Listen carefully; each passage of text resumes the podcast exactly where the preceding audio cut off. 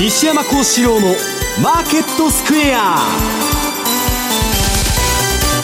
こんにちは西山幸四郎と。こんにちはマネースクエア津田隆光と皆さんこんにちは。アシスタントの大里清です。ここからの時間はザンマネー西山幸四郎のマーケットスクエア2018年最後の放送をお届けしていきたいと思います。さあ今日は大納会ということです。東京証券取引所では大納会のセレモニーが行われております。え早速なんですが東証にいる和島さんとつないでみたいと思います。和島さん。はいこんにちは。お疲れ様です。さあなんとか2万円死守となりましたねそうですね、今あのお話になっているのはあの元日本代表サッカー監督の西野さんなんですけど、えー、大納会2万トンで14円、えー、昨年12月末の終値が2万2764円でしたので、まあ、年間とすると12%の下落という形にはなりました。えー、今、西野さんのお話が終わって、西野様、どうもありがとうございます。これから少し打賞の方に向かわれるというふうに思います。はい。えっ、と、15時、えー、大引けと同時に。続きまして記念の打賞を行います本日は西野明様に5回の打賞をお願いいたします。これから打賞ということになります、ね、まだ少しあの時間あると思うんですけど、はい、この壇上にございますえっと、まず清田会社長、えっと、投資 JPX の CEO ですけども、まあ、今年は2万4000人2回2月と10月2度のけたんだけど、はいえー、結果的にその度に悪材料で押し返されてしまったというような形ということで、まあ、最終的には2万円ぎりぎりのところを維持できたと。いうこと。まあ、それとあとは IPO に関しては、今年、えー、当大の統合と、えー、同時に、えー、以降ですね、最高の社数になったということで、まあ、まあな年ではなかったかということですね。えっと、それと、えっと、西野さんですけど、はい、6月、まあ、あの直前に、えー、まあ、ハリズコジッチ氏の解任から、えー、その後、監督をされることになったんですけど、はい、急なバトンタッチでしたよね。そうですね。で、えー、西野さんとしては、まあ、国民のバックアップがあったので、えー、最低限の成果というのは出せたのではないかというふうに、えー、おっしゃってました。はいえーまあ、ワールドカップロシア大会ベスト16ですね、決勝トーナメントまで行って、まあ、惜しかったんですよね、そうですねで勝ってて、ベルギー戦ですね。えー、そこから3点取られて逆転という負けということでしたけど、まあ、頑張ったあ1年ではなかったかと、でまあ、あと西野さん、今、あサッカー指導者という肩書きですけど、はいえー、あのスポーツ界、まあ今年日本が天才が非常に、ね、多かったということで、うん、えー、スポーツ界全体として、まあ、こうしたところにですね元気や感動を、まあ、伝えていけたらあよかったなというふうに、そんなお話もされてましたですね。はい。さあ、そろそろ打賞に入って移っていくでしょうか？ね、えっ、ー、とですね、まだですね、写真がですね、こっち向いてくれとか、あっち向いてくれとかですね。写真撮影がすごいんですよね。ねさあ、あの、和島さん、年間では7年ぶりの下落ということになりましたよね。おっしゃる通りで、年間では7年ぶりの下落。要は安倍政権、えっ、ー、と、12月26日で丸6年ということだったんで、はい、えー、この6年間は非常に順調。でしかも、うん、あの、東京証券取引所に安倍総理自ら来られて、はい、マイマイアベノミクスだっていうようなことですね。なるほど。おっしゃってた時期もありましたけど、えー、あの、まあちょっとこの7年ぶりの下落ということで、まあ、どうですかね、少し来年に向けて、まあ、外部環境の悪化でしたり、えー、少し日本としても、うん、えー、来年の消費増税ですとか、まあ、日銀のその出口論なんかが結構話題にはなった1年ではなかったかと思いますけど、はい、若干ね、こう不透明要因なんかをこう伺いながらの、えー、この特に、えー、1年になったというところですかね。えっと、記念撮影が終わって、これから打賞の方に向かわれると。5回の打賞をお願いします。ね、五穀豊穣を願って5回です。5回ですね。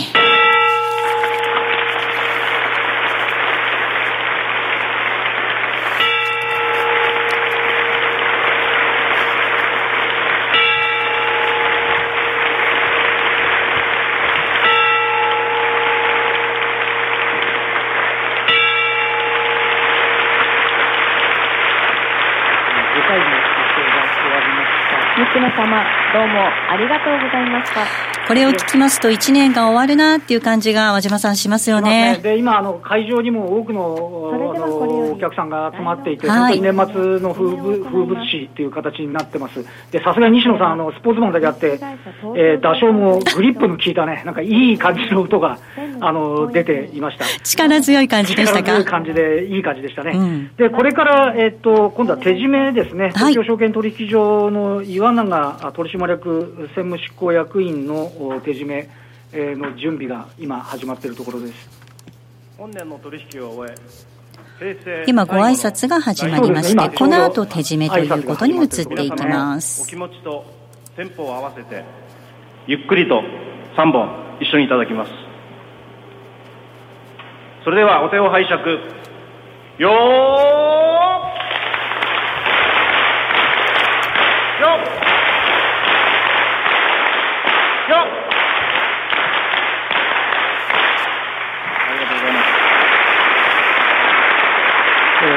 めは、ありがとうございました。手締めは東京証券取引所、岩永取締役専務執行役員でした。はい。あ、1年ね、えー、やっぱり手締めを聞くと、なんか終わったなっていう感じしますね。そうですね。えー、和島さん、あの、スタジオには西山さんいらっしゃるんですが。はい、西山さん、こんにちは。こんにちは。和島さん、元気ですか？はい。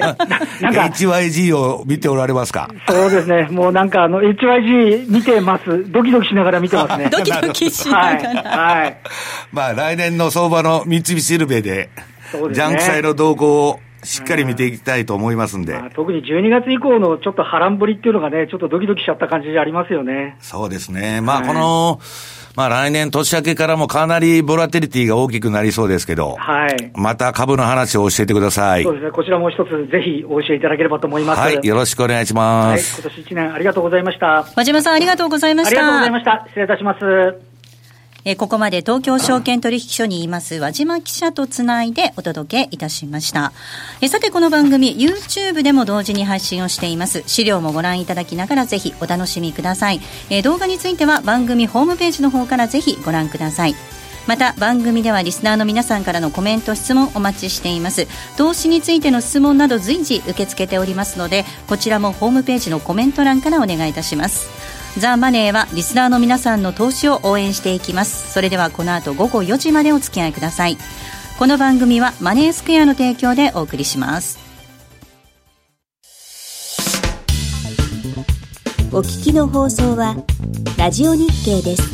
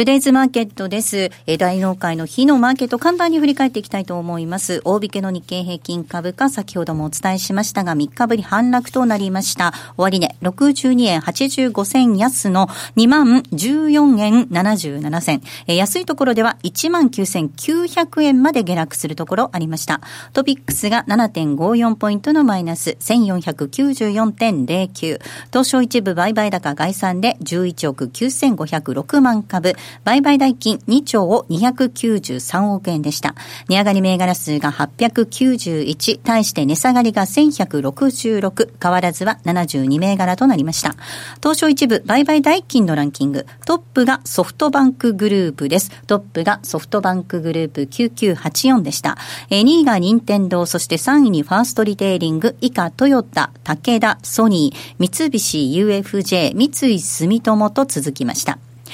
えー、1年で見ますと、えー、日経平均株価はね、えー、7年ぶりの下落となりまして、えー、東証一部の売買代金18年は641兆円と2007年以来の高水準になったということです。えー、では、マーケットのポイント、比嘉さんからおね、あ、津田さんからお願いしたいと思う。あの、その前、ね、その前に、年末最後に来てね、あの、為替の動き確認してもいいですか、はい、すいません、津田さんですね。はい、ちょっとお待ちいただいて、はい、すいません。ドル円ですが110円の5758です。ユーロ円が126円の6368。ユーロドルが1.145255です。えでは津田さんお願いいたします。えーまあ、名前覚えてくださいね。来年は間違えないようにしたいと思います。えーまあ、あの日経平均はですね、まあ、本当に2万円乗ったっていうのは、これはやっぱ大きなことで、まあ、1万9000円台であるのと2万円台であるのと、これも、まあ、見出しが違うというのもあるんですが、新聞のね。そうですね。で、ただまあ、今日は大納会ですけど、まあ、ちょっと一末の不安というのは、やっぱり12月ショックがあって、で海外の取引っていうのはまだありますし、で、為替の取引っていうのは大晦日もありますから、で、1月1日だけお休みで、2日から海外がスタートすると。ちょっとこの間のブランクがあるので、やっぱりその開けた、例えば4日の第8回の時とか、はい、えー、またその次の週とか、ちょっと大きな波乱含みかなという気がするんですが、ただこの1週間、まさに激動の1週間、うん、FOMC が終わって、まさにパウエルショックがあって、で、クリスマスがまさにブラッククリスマスになったと。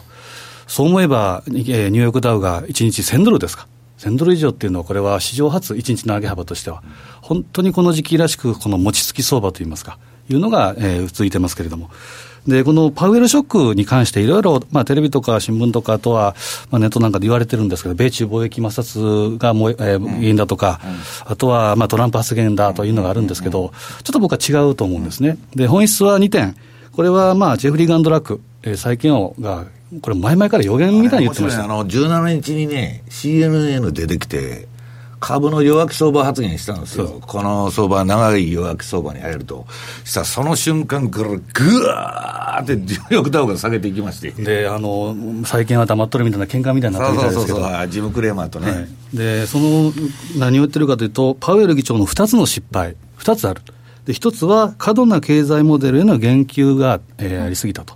で2つ目は、オートパイロットの、えー、量的引き引き締め、この発言だと、これ、2点に尽きると。うんで、このまず、えー、過度な経済モデルへの、えー、言及っていうのは、要はですね、FOMC メンバーが増減のと、学者の机上の空論で見てるこの数字と、実際の市場参加者、実際の肌の感覚とやっぱり乖離が多すぎると。まあ、具体的に言うと、一つで言うと、例えば、えー、BI、えー、ブレイクイブインフレ率、期待インフレ率、これだけ下がってるのに利上げをして本当にいいのかどうか、で経済は本当に盤石なんでしょうかというのが、まさにマーケットに出てきたと思うんですね。で、これが大きな、えー、要因が、えー、要因の一つと、あとは、えー、この、えー、量的緩和。で、2019年の利上げは3回から2回になったとか、中リス金利が3%から2.75%になったと。これ、伝統的金融政策の金利の引き上げはまあ上がったというのがあるんですけど、非伝統的な方ですね。つまり、えー、バランスシートの縮小に関しては、どんな発言をしているかというと、資産圧縮ペースに変更はない。で、機械的に行っていくと。で、バランスシート縮小による影響は小さいんだと。で、正常化を変更するつもりはないと。これは、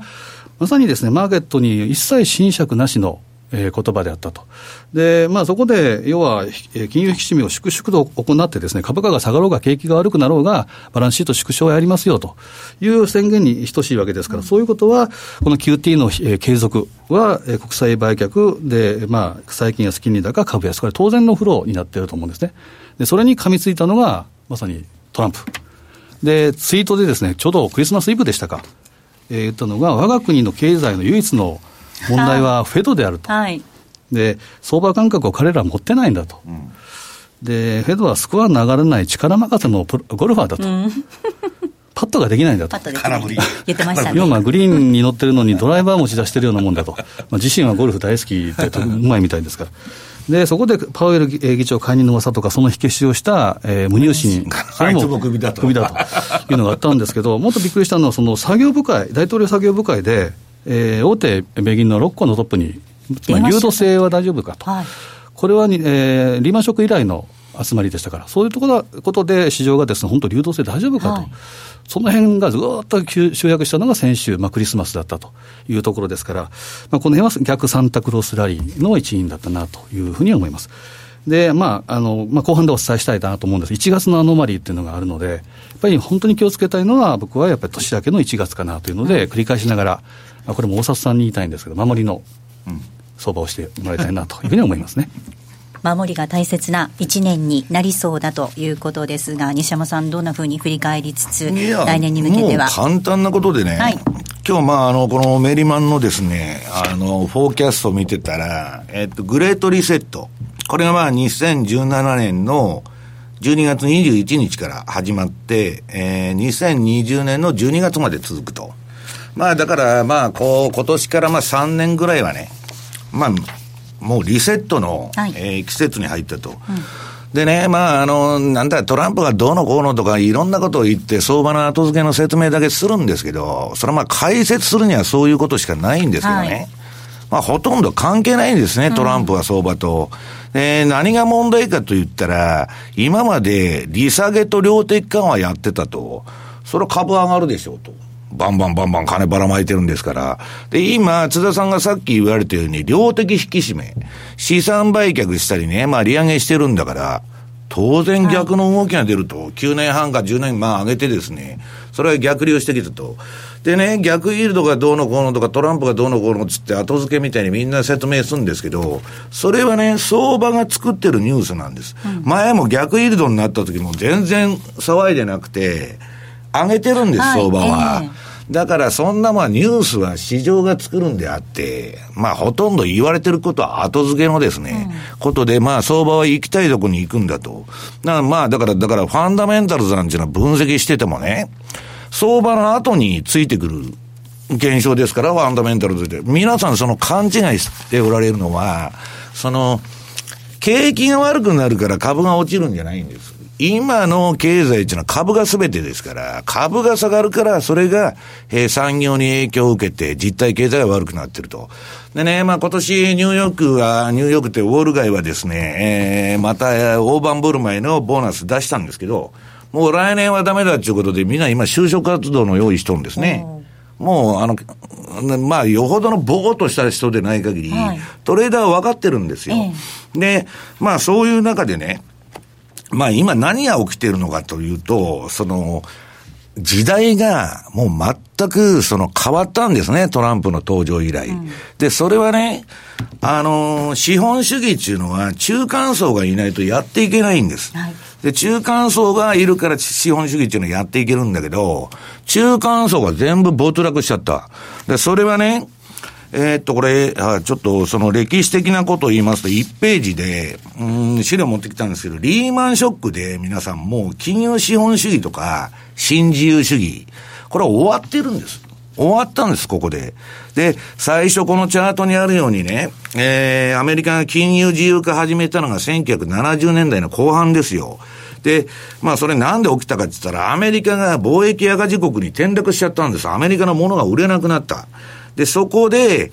えー、1971年にドルと金を交換するのを停止すると、金ドル打艦停止ですね。ここで金本位制が終わったと。で、えー、要するに、うん、まあ、製造業がダメになったんですね。で、製造業がダメになったために何したかって、為替も変動相場制にした。ドル安でないと売れないと。で、あのー、それで80年代にですね、まだもがいて、なんとか製造業を立ち直らせようと、今のトランプと同じです。これをやるんですけど、何やってもダメだった。ドイツとか日本とかキャッチアップしちゃって、戦後。アメリカ製品が売れなくなった。で、さすがにアメリカもアホじゃないですから、これはあかんと。為替をね、いくらドル安にしようが、何しようが製造業は立ち直らんと。いうことで、1990年代から金融資本主義、まあ今の新自由、えー、自由主義の流れですね。ウォール街が儲けて、えー、貿易赤字はしょうがないと思う。で、金融で食おうと。で、金融で食うために何やったかってグローバリゼーションです。要するに人の移動っていうのは皆さん難しいんです。アフリカに津田さん転勤してくると嫌だと。ところが、まあ、金融っていうのは、その、世界に展開できるんですね。別に工場を作らなくても何にしても。金融と IT っていうのは世界に、あ瞬時に伸びていくんです。はいで、製造業はアメリカの軍事力を担保に世界に展開していったわけです。生産ラインを伸ばして。ところがね、その金融資本主義でやってきたんですけど、リーマンショックで食えなくなった。ウォール街も。もう終わったんです、ここで。で、それは何かっつったらね、格差社会。ここ、ここまで貧富の差が開いちゃうと、まあ先ほど言いましたように、資本主義っていうのは中間層がいないとやっていけないんで、要するにそこで中間層没落して、格差社会と富の偏在、えー、数パーセント、わずか数パーセントの人が富の半分持ってるみたいな社会になって、これで終わったんです。で、その後今10年上げたじゃないかと。これはですね、バブル飛ばしなんです。リーマンとか AIG とかいろんな損が出て、全部 FRB が肩代わりしましたと、損を、民間の損を。それを、日本でも90年代に流行りましたけど、飛ばしという行為ですね。時間かけて、その後に、えー、上がったら売り抜けようということで、飛ばし作業をずっとやってきたんですけど、はい、なかなか売り抜けられる、なれなかった。今の資産縮小が、売り抜けなんですけど、そんな、あの、今持ってる FRB のね、3倍も4倍もしてるポートフォリオ全部外したら、大暴落ですから少しずつしか売れねえと。でも少しずつ売っただけで、マーケットがもう、タントラも感触を起こしてるのが今の相場なんです。で、要するにですね、それももう飛ばしもやっていけなくなったっていうのが今の現状なんです。はい、だから、えー、もうですね、この、えっ、ー、と、次の連邦準備銀行、それこそフェードの総資産、4兆1000億ドル。で、評価損も抱えとると。これ以上ふ膨らませないんです、もう。で、まだやろうと思ったら QE4 でもできるんですけど、それはインフレにならないという前提がですね、必要だということです。で、まあ、なんだかんだ言って、まあ3ページじゃないですけど、負債を転がす先がもうないんですね。はい、要するに日本も昔あの、世界のね、その、90年に日本の大バブルが崩壊した時に、日本っていうのは両立て経済だと。ね。公共事業をやりまくり、金ばらまくり、資産も負債も両方膨らまして、DDP がでかくなってる水ぶくれ経済。それが弾けたんです、90年に。で、それっていうのはね、経済手法としては、まあ、ネズミ講と同じだと。どっかで破綻すると。で、今、日本企業の、まあ、ある企業もそうだし、まあ、世界的に全部両立てなんです。資産も増えてるけど、負債も増えてると。例えばね、自社株買いするのに、社債発行して自社株買いしとると。はい、で、社債っていうのは借金でしょで、自社株買いと、今みたいに株が下がってくると、社債の借金は減らないで、うん、資産だけ減ってくる、はい、これでね、もう年明けからパンクする企業が続出すると言われてるんです、今。うん、アメリカ人に聞いてたら。だから、要するに、両立て経済っていうのが、もう、やっていけなくなっちゃった。で、両立てだったらまだ釣り合ってていいんですけど、次のね、4ページのあの、世界の債務と世界の GDP の増加と。これなんだ？えっ、ー、と、今年の1、3月だけの統計なんですけど、はいえー、これなんだ ?8000 兆円か。えっ、ー、と、世界の借金が増加してると。で、1300兆円しか GDP は増えてないと。不釣り合い、釣り合っていないわけですよね。こんなもんね、もう、その、どういうんですか、あの、もう、こんだけしか伸びないんです。こんだけ金ばらまいても。はい、で、実際にはどうなってるかって言ったら、アメリカ人の今ね、3人に1人が退職した時の預金ゼロですよ。それはトランプが大統領になるでしょう。ヒラリー・クリントンがやっとったら、軍産とかウォール街が儲かるだけで、貧富の差がますます広がると。で、アメリカ人は、まあ、ある意味まともな選択したんですよ。このままではいかんと。で、戦争ばっか起こると。で、トランプになったと。で、トランプはね、彼の個性でいろいろ言われてるんですけど、トランプが大統領やっとるのも、ブレイクジットが起こったのも、すべて、貧富の差の拡大と富の偏在がもたらした歴史の必然なんです。だ時代はもう変わったんです。今までみたいに、そのイケイケどんどんでね、新自由主義だ、そら金融資本主義だって、ウォール街だっつって言ってる時代は、もう終わったんです。でね、トランプが、えっ、ー、と、前回の放送で大沢さんが、トランプは何でもぶち壊してると。はいええ、その後何が残るんだと。うんいや、何が残るんじゃな、じゃなしに、このドラトランプのね、いつでも言うんですけど、就任演説。はい、ずっと前からワシントン DC の小集団とかエスタブリッシュメント、うん、まあエリートだけがですね、儲けて、はい、あなたたち国民は失業や貧困にあえいでると。うん、ただ今日からは違うんだと。米政府はあなたたち、米国民のものだと。で、この運動に参加しろってアジテーションやっとるんですよ。うん、で、この人ね、トランプってなんかもうむちゃくちゃなことを言っとるようなことばっかり言われてるんですけど、はい、何にもブレてない、うん、選挙前から言っとることは、あの、すべて同じなんです。でね、彼は我々から見たらエリートじゃないですか。はい、金も持ってるし、うんぬんで、ただね、その自分、普通の人だったらですよ、そこで自分もエリートの仲間に入って、軍産とかにすり寄ってエリートやってたらいいんですよ。それを叩き壊すってってやっとるわけですよ。で、今ね、その、なんだ、閣僚がボンボンボンボンく、首切られて、で、向こうの新聞読んでたら、あと4人重要閣僚が辞めるって書いてるんです、ちゃんと。で、もうボッコボコ切って、要するに自分一人とツイッターで回るんです、あの人は。だから、そのトランプ革命っていうのはね、歴史のね、この貧富の差の拡大を起こした、まあ、必然なんですね。そこが分かってないと、はい、今までのノリで相場やってたらですね、うん、とんでもない目に遭いますよと。でね、これ次はね、グローバリゼーションっていうのももう終わっとるんです。うんグローバリゼーション、今ね、あの IT 企業に対する規制だとか、個人情報をね、ただでね、何億円で売っとるとけしからんと、もうヨーロッパではもう完全アウトですよ、あれ。で、もう要するに、これ西部さんがね、あの、今年亡くなった西部さんが、まあ、あの、本の中で言ってるんですけど、うん、国境を越えると、わずかな協調の楽しさと、おびただしい敵対の苦しみが待ってると。うん、今、ヨーロッパなんか行ったら、はい、あの、移民問題ですよ、みんな。で、あの、でもやっとるでしょ？あれもすべてね、皆さん不景気になると、いつでも、ああいう運動が起こる。例えばドイツが不景気になるとまたトルコ人帰れとかね、そんなんばっかり昔から何も変わってないんです。だから、まあグローバル企業っていうのは金融と IT だけ儲けさせてきたんだけど、もうそれも終わったんです。だから、新自由主義っていうのはどういう人が儲けたかちょっと、まあ日本でも言いますけど、政府にすり寄って、はいまあ法律作って産業なんとか機構とかいろんなアイデアをやってね、自分が儲けようちゅう人たち、あるいはウォール街のゴールドマンとかそういう連中を利するだけで、全体が全く上がらないっていうことはもう答えが出とるんです。だからトランプがやってるんです。で、そういう、その、旧、旧既得権を持った連中はトランプをなんとか潰そうと思って、うん、今年明けたら弾劾まで持ってこうという動きをやっとるわけですよ。で、そこのせめぎ合いですから、まあ、来年は結構大変な相場になるんじゃないかなという気がするんですね。まさに歴史的な曲がり角、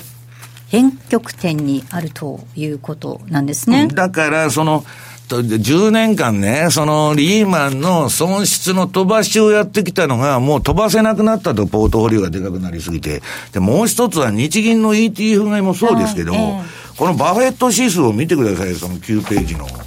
要するにね、その市場、歴史上ないような高値まで買われてんですよ。そのアメリカの株の時価総額が GDP の150近くに行ったと。100でも別に安くないんですよ、株っていうのは。これはやりすぎだろうと。で、今の現象っていうのはね、小学生でも分かって、買われすぎたから売られてるだけなんですよ。あと何でもね、なんでそれをトランプだ、なんだかんだって、そのね、貿易戦争だ、なんとかの不安だとか言ってるんですけど、そんなもん枝葉のことで、要するに株が高すぎるっていうだけの話なんです。だからその白教授のね、白 PR もみんなそうだし、何にもね、ことの本質はそういうことであって、まあみんなね、それ言いたくないんで、枝葉みたいなことばかり言ってどうでもいい話で、まあ話まぶしてですね、えー、番組終了というふうに持っていくわけですね、普通は。まあだから何にもね、えー、変わってないとね、もう一つは、はい、まあエリオット波動。はい。これがね、まあエリオット波動っていうのは個人の主観で打つんで、なんとも言えないんですけど、これ壮大なね、1970年から始まったアメリカの相場のこれ最終波動の5の5をつけたという人がたくさんいるわけです。その、エリオット波動の専門家の中には、私は別にエリオット波動の専門家じゃないけど、というとですね、その下げの3波、ABC、これが非常に怖いなと。だからまあ、この壮大の相場じゃなくて、この4が終わってからの2009年からのこの上げ相場。これの修正が来るとしたらですよ。まあそんなに簡単にね、終わらないとんで、私が見てるのはブラックマンデーみたいに値幅でやってくれると早く終わるん。政府が余計な介入しないで。ところがパウエルが利上げしますとか、量的緩和やめますとかすると、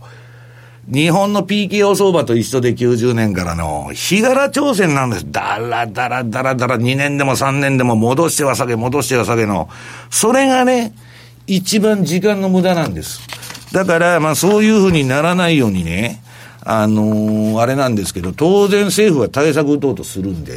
まあどういう形になるかわかりませんけど、で、まあ次の冷やし。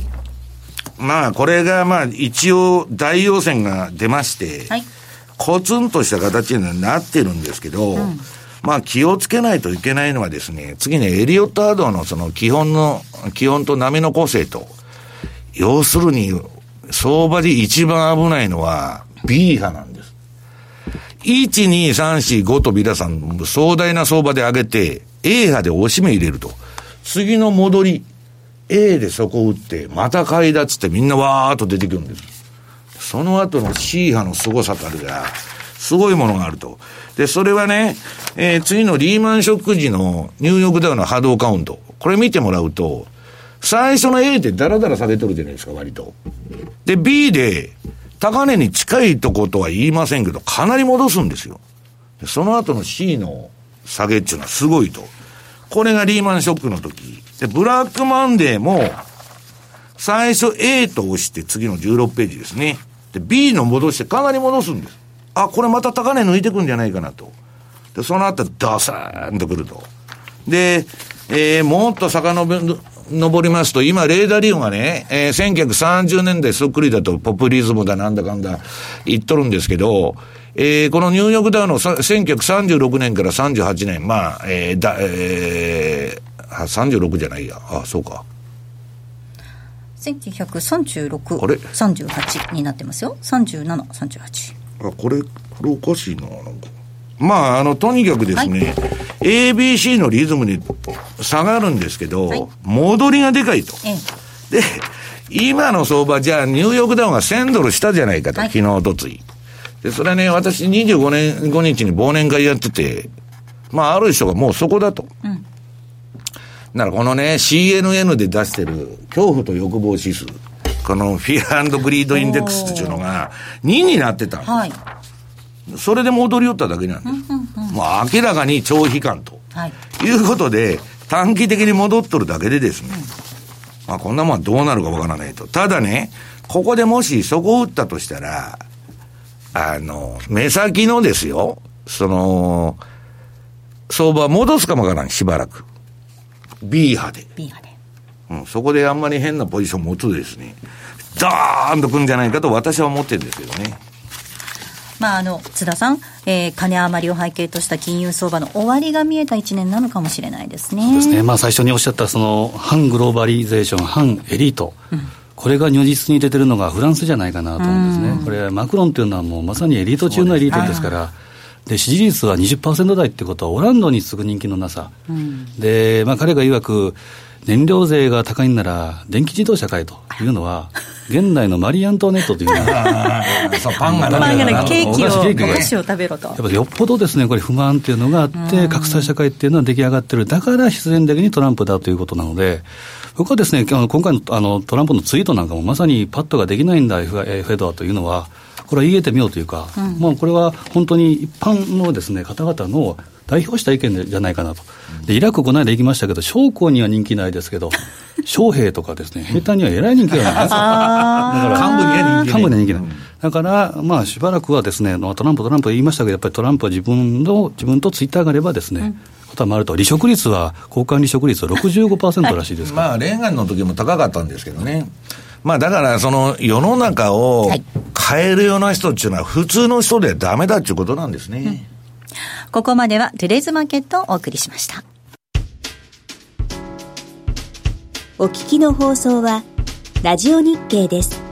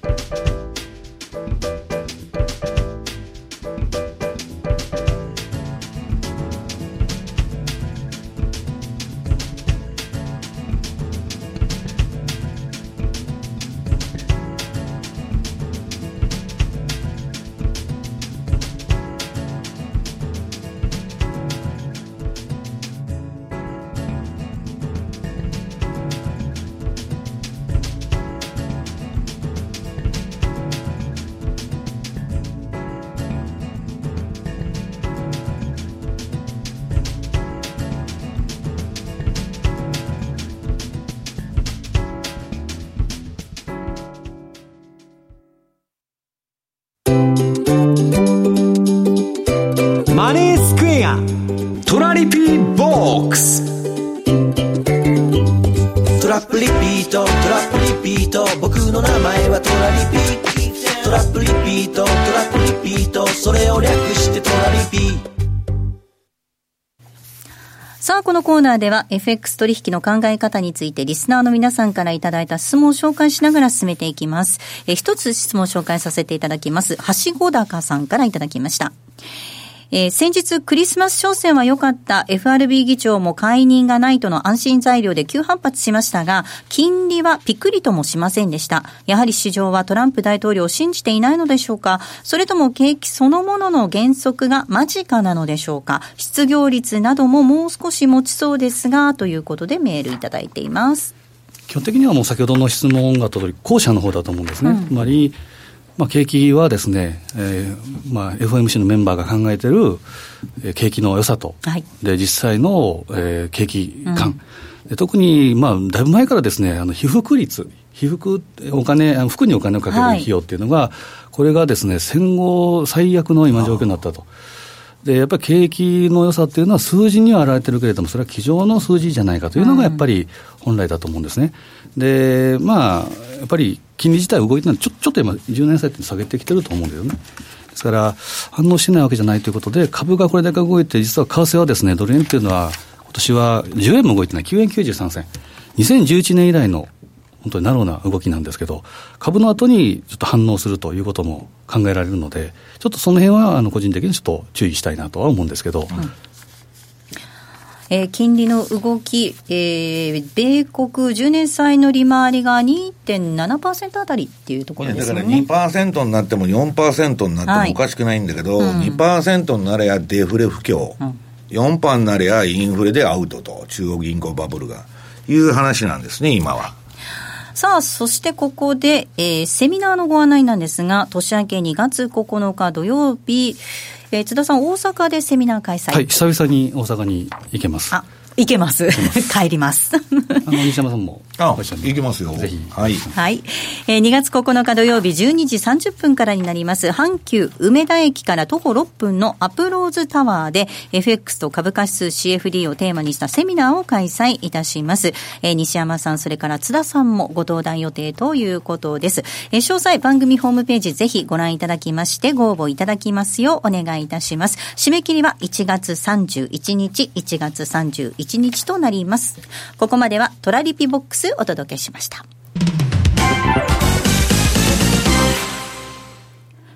オリジナル注文トラリピでおなじみ、そして金曜夕方放送、西山幸四郎のマーケットスクエアリスナーの皆さんには馴染み深い FX 会社、マネースクエアでは現在、新規講座開設キャンペーンを実施しています。12月31日までに新規講座申し込みを完了し、2019年1月31日までに初回ご入金とキャンペーンエントリーをされた方には、書籍、実践 FX トラリピの教科書をプレゼント。さらに、期間中の新規成立高に応じて最大6万ポイントのマネースクエアポイントをプレゼントいたします。マネースクエアポイントは、マネースクエアに口座をお持ちの方だけがご利用できる独自のポイントサービスで、ポイント数に応じてギフト券やグルメなど様々な商品と交換することができます。また、マネースクエアが特許を取得しているオリジナル注文、トラリピの手数料が無料になり、あなたの資産運用がより手軽に始めやすくなりました。まだ口座をお持ちでなくて、マネースクエアやトラリピが気になるという方、ぜひキャンペーンをご活用ください。キャンペーンの詳細はザ・マネー番組ウェブサイトのマネースクエアキャンペーンバナーをクリック。株式会社マネースクエア金融商品取引業関東財務局長金賞番号第2797号当社の取扱い商品は投資元本以上の損失が生じる恐れがあります。契約締結前交付書面をよくご理解された上でお取引ください。お聞きの放送は、ラジオ日経です。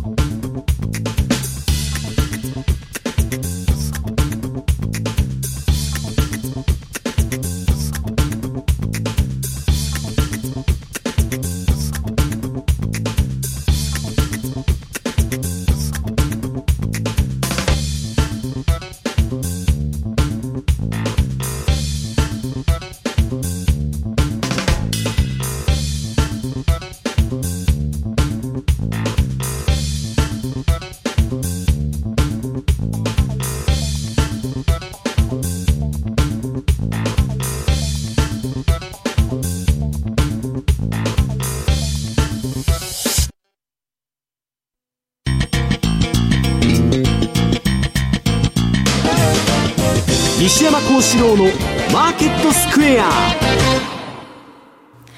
さあ、このコーナーではマーケットの見方について西山さんにいろいろな角度で教えていただきます。今日のテーマ。相場来る年ということでお話を伺っていきます。あの、その前にね、さっきあの言ったニューヨークダウの1936年から38年の推移と、これはまあ、あの、エリオットウェーブインターナショナルのロバート・プレクターの波動カウント。あの、これね、37年ってどういう、あの、36年から38年のチャートなんですけど、29年が世界大恐慌なんです。で、それから今みたいに、あの、ニューディール政策やったり、利下げしたり、金融緩和して、ばーっと相場が戻すんです。はい、今みたいに。で、37年に FRB は、もうアメリカ経済大丈夫だっつって、利上げするんですね、うん、ここで。で、利上げした途端、ニューヨークダウンが半値になっちゃったと。うん、あっという間に。それが、この1936年から38年の動きで37年大暴落というあれなんです。だから、まあ、あのー、私もね、その利下げとか、うん、あるいは量的縮小を止めるとか言うと、相場は延命すると思うんですよ。ところがね、それやると、あの、日本みたいにダラダラとした日柄調整になる可能性があると。でね、日本のチャート見てもらうと、えー、っと、どこでしたっけ？えー、日経平均。月足。今これね、今日まあ2万円うんぬんつって攻防やっとるんですけど、はいえーアベノミクス相場の、これ、あの、下値支持線、ちょっと太い青いラインが走ってるでしょう。右に向かって。これ、月足でちょうど2万円のところの攻防やって、はい、首の皮1枚繋がっとるというですね、えー、ことになってるわけです。で、これね、皆さん答えが出ているというのは、深刻なデフレ不況に入っちゃうと、はい、根本的にですね、国の産業をえー、立て直されない限り、例えば少子高齢化を改善するだとかなんだとかいうのを真剣にやらない限りね、これこの間、利下げから公共事業、財政出動、何回やってるのかと、うん、国の借金が1000兆円になるほど金使ってやってんですよ。で、そんだけ金ばらまいても、まだ半値戻しじゃないですか。だから、変に当局が介入すると、はいこういうですね、だらだらとした失われた何年になっちゃうということなんですよね。で、それ考えるとね、私はトランプっていうのは、救済策打たない可能性があると。なぜなら、彼、あの、来年、再来年大統領選挙でしょ。そこのとこは株上がっといてくれなきゃ困るから。今のその前、えー、来年下げても構わないから、来年もし下がったら、それは民主党のせいだっていうことああ、そう、民主党とあの FRB のせいにしたんじゃないんですか。で、彼はね、飼い殺しですから、生かさず殺さず。パウエルなんかクビにしませんって、だって自分が連れてきたんだから。で、ねちねちねちねちやっとんだけど、クビにしないんです。だから、あの、どういう展開になるかわからないけど、ここまで来るとね、もうあのトランプとなんか対談するっつってやっとるでしょう。あのパウエルと。側近が、はい、今、パウエルさんと会えっつってやっとるんですって。えーえーはい中央銀行なんか何も独立してないということになってくるとね、まあもともと独立してないんですけど、それが誰の目にもはっきりしてくるとですね、ちょっと市場が危ないんじゃないかなという気がしないでもないんですけどね。そしてドル円の動きも最後確認しておきたいと思います。まあ下方向、今年1年ね、あまり大きな動きはなかったドル円相場なんですが。ドル円はね、もう三角持ち合いだらけの相場で、はい、えっ、と、どうなってたんだっけ、えっ、と、その三角持ち合いの、あ、これ出てます。週足見てもらうと、もう三角持ち合いばっかりなんですね。うんで、今、小さい三角持ち合い、この前赤のライン切っちゃって、ちょっと今落ちてるんですけど、えー、大きくはですね、この三角持ち週足のでっかい三角の方をどっちが抜いてきた方に離れるってことなんです。で、今のあれで言うと、下に離れる確率が、えー、かなり、えー、高いんじゃないかなという気がするんですね。で、次はまあドル円の冷やし、これも私がやってる順張りの標準偏差トレード、あボラティリティトレードでですね、えー、冷やし4時間足。1時間と持ってきたんですけど、あのー、問題はですね、こういうのドル円だけやってんじゃないしに、はい、日経も何も原油もですね、アマゾンもいろんなものをここれでやるとですね、トータルプラスに持っていける可能性がある。うん、ただ、ドル円だけやってます、日経だけやってますっていうんじゃ、なかなか安定的な収益が得られないと、私は投資の王道っていうのはね、順張りを分散取引で運用するっていうことだと思ってますんで、それがね、もうシカゴでもずっと言い尽くされてる究極のトレンドフォローなんです。1銘柄だけやってても儲からないと。だからまあ来年は何が動くのか分かりませんけど、今年はまあアマゾンがね、途中まで大暴騰してくれたり、まあ原油がね、えー、急落したり、あるいは私の周りのファンド勢はもうこの1、2ヶ月の下げで、1年分稼いだと、来年は休みだというような人たちもたくさんいるわけですよ。だからトレンドさえ出てくれたらね、うん、相場っていうのはまあなんとかなるもんだということなんですね。はい。ここまではマーケットスクエアをお届けしました。マーケット投資戦略さあ、来週に向けての、年明けに向けてのっていうことですね。投資戦略です。お願いいたします。はい、まあ、来週ってちょっと大きく見て来月みたいんですが、うん、えー、過去10年の主要5銘柄1月陽線、陰線表っていうのがあるかと思うんですが、ここで顕著なのはやはりドル円。えー、2009年以降10年間でいうと陰線確率が7割。で、やっぱこれ多いのはその次のページ、月足チャートを見ると、やっぱ1月っていうのはですね、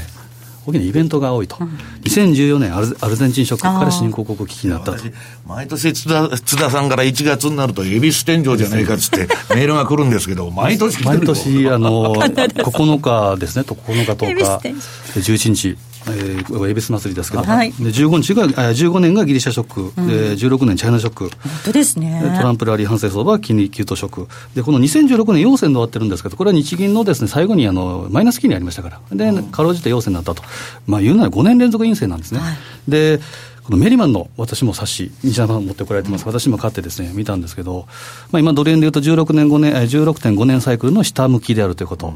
で、重要変化日が11月の、え1月の11日から14、で、これも11というと、先ほど、くしくも、恵比寿天井と。ぴったりかな、まあ、それそれで暴騰暴落ってわけじゃないんですけど、重要変化ということで、やはりちょっと見た方がいいのかなと、でドル円の2014年以降のボラティリティの平均が5円以上なんです。ね、5円14銭。なので、やはり、えボラティティがあって、下に向かうというふうな傾向があるということで、ちょっと守り。中心に考えた方がいいかもしれません。これ、お札さんにも言っているところですね。大切にしたいと思います。さあ、お送りしてまいりました、西山幸四郎のマーケットスクエア、そろそろお別れです。今日ここまでのお相手は、西山幸四郎と、マネースクエア、津田隆光と、大里清でした。さようなら。皆様、良いお年をお迎えください。この番組は、マネースクエアの提供でお送りしました。